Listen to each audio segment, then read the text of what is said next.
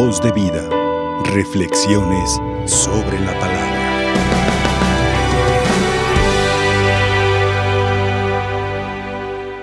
Reflexionar sobre lo que nos dice la palabra de Dios.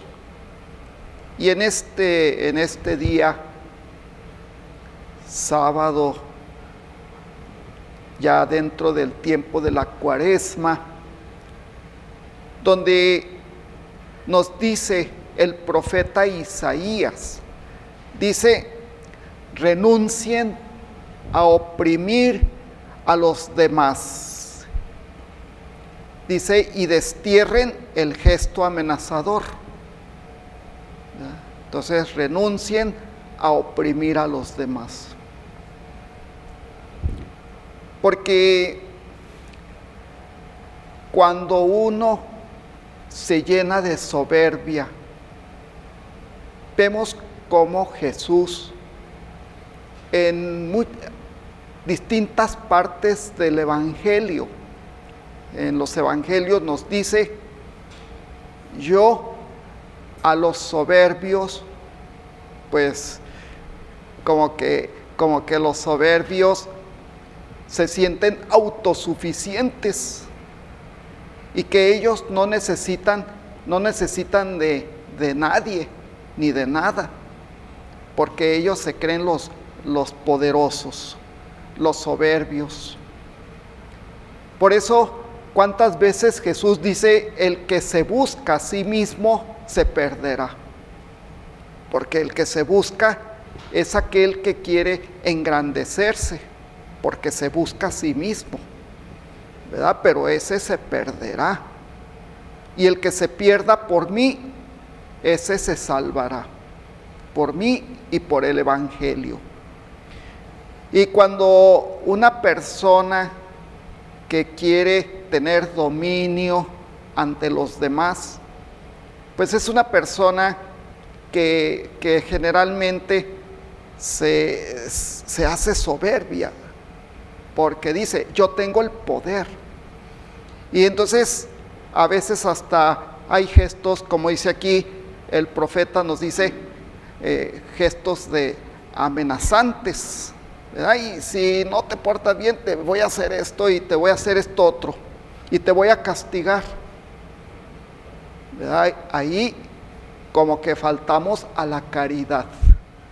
Entonces Dios siempre nos invita que tenemos que nosotros ser caritativos, eh, tratar bien a los demás, como dice la palabra de Dios, trata a los demás como tú quieres que los demás te traten a ti. Entonces, pues ahí, ahí tenemos esta enseñanza que nos da el profeta. Y dice también que nosotros debemos de retirar las palabras ofensivas,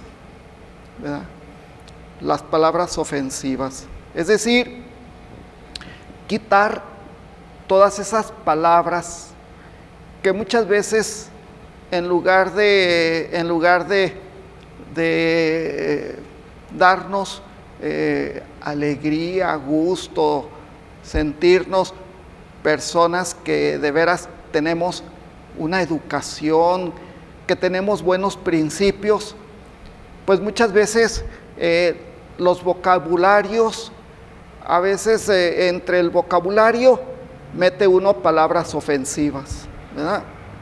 Como que nuestros vocabularios son así, a veces caemos en, en lo corriente, ¿verdad? Como un vocabulario corriente, que debemos, que debemos nosotros pues ir, mejorar, mejorar nuestra forma de expresión, ¿verdad? De cómo debemos tratar a los demás. Muchas veces en las homilías, pues yo les doy ese consejo, ¿verdad? Yo les digo, miren, el hogar, un hogar, un hogar es sagrado, porque en el hogar ahí debe reinar el amor de Dios en un hogar, un hogar cristiano, un hogar donde reina Dios y el amor de la Santísima Virgen. Y por tanto, eh, yo muchas veces, en muchas ocasiones les digo, ¿qué les parece si vamos eh, quitando las malas palabras del hogar? Que en el hogar no se digan malas palabras. Y, muchas, muchas personas dicen, Padre, qué bueno que, dice eso. Dice porque, porque ahorita pues ya eh, muchas personas hablan con malas palabras y es lo que van aprendiendo los niños, porque es la escuela que los niños pues van, van aprendiendo, ¿verdad? De, de sus mayores, de los papás y de los hermanos mayores, los niños que, vienen siendo los más chicos o sobrinos, pues muchas veces aprenden lo malo, aprenden eh, las cosas que, no son eh, las cosas correctas. Por eso, pues nuestro mundo está como está, ¿verdad? Eh, venimos viviendo en un mundo donde no hay respeto, donde, donde cada quien quiere actuar a sus propios criterios y nunca, nunca nosotros eh, actuamos con los criterios del Evangelio y los criterios de Jesús. Ahí tenemos, aquí tenemos en la palabra de Dios, aquí tenemos pues eh, cómo debemos de comportarnos todos nosotros, ¿verdad? cómo debemos de ser todos nosotros. Entonces dice aquí el profeta Isaías, que, que nosotros debemos de ser la luz y brillar, nuestra luz que brille en las tinieblas, ¿verdad? Así, si vivimos en un mundo donde hay tinieblas, donde hay problemas, desajustes, pues que ahí nosotros seamos la luz dentro de las tinieblas, ¿verdad? De un mundo. Y ya Dios mismo, cuando hizo la creación, también hace esta referencia. Dice, el mundo que se encuentra en tinieblas, dice, aparece una gran luz. Y esa luz es Dios. Dios que viene a iluminar el corazón del hombre. Entonces, eh, que nosotros también seamos la luz. La luz en el hogar, la luz en la escuela, en el trabajo, en la convivencia, donde quiera que estemos, ahí tenemos que ser la luz y que la luz de nuestro obrar brille donde quiera que nosotros nos encontremos. Entonces eh, son pues de las enseñanzas que nos da el profeta Isaías en este capítulo 58 del libro del profeta Isaías. Y también dice que todos nosotros debemos de, construir sobre ruinas, ¿verdad? Volver a reconstruir.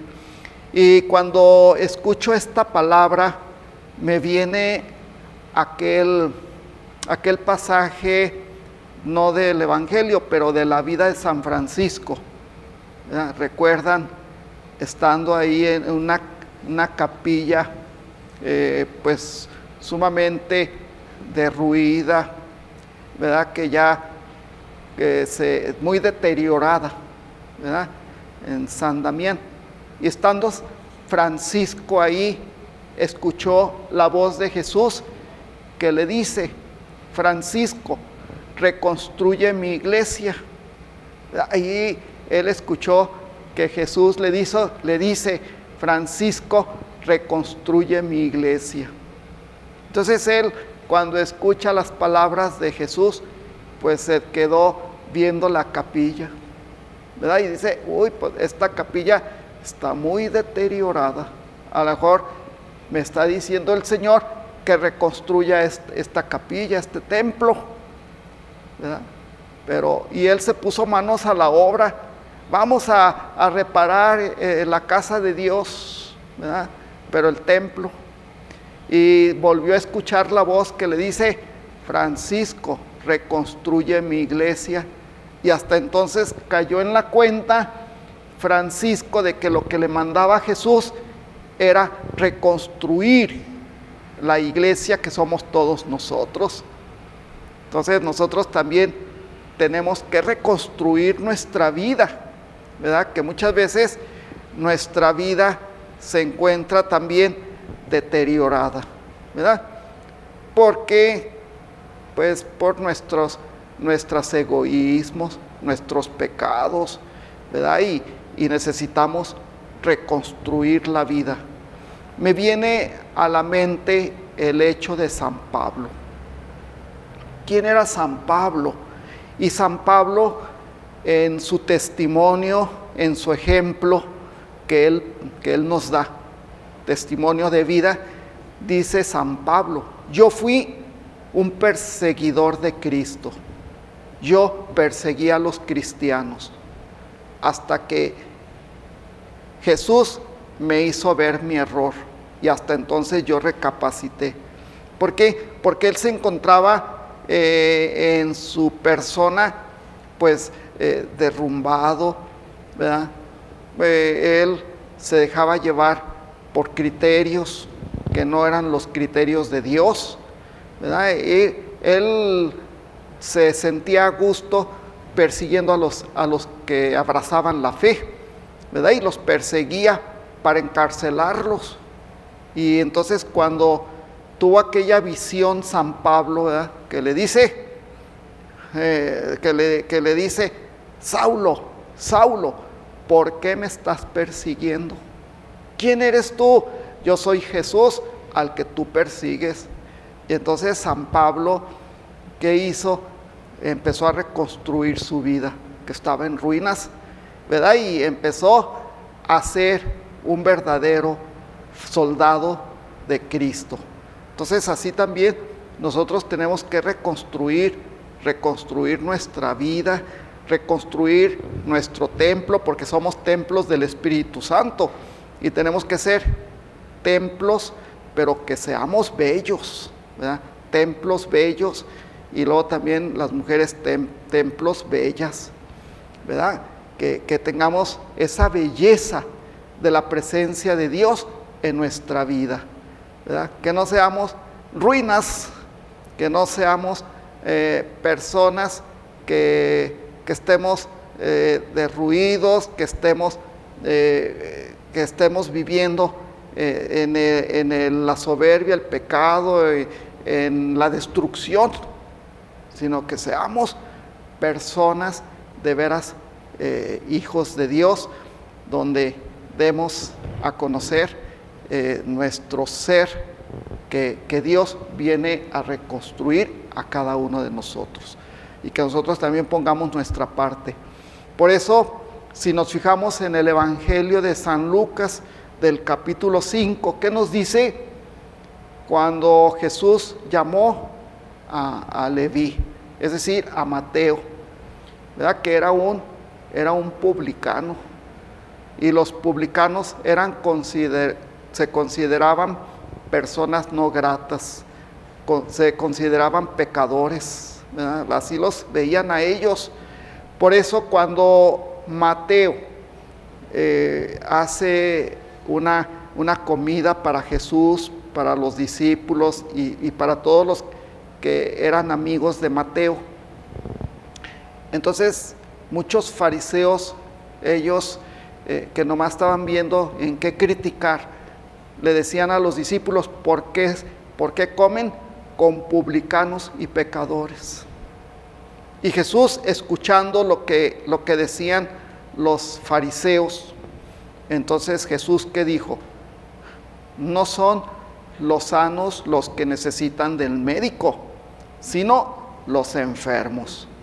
Por eso dice aquí el Evangelio de San Lucas, yo no he venido a buscar a los sanos, sino a los enfermos, a los que necesitan del amor, a los que necesitan eh, palabras de aliento, a los que necesitan que les tendamos la mano, a aquellos que necesitan que, que nos fijemos también en ellos, ¿verdad? y que sepamos darles también su lugar, porque son hijos de Dios e hijas de Dios pues aquí está la tarea que tenemos que eh, llevar a, cabo nosotros, de construir la iglesia, de ser luz y, reconstruir muchas veces nuestra vida eh, que está en ruinas y que reparemos nuestra vida, nuestra familia y sobre todo nuestro mundo.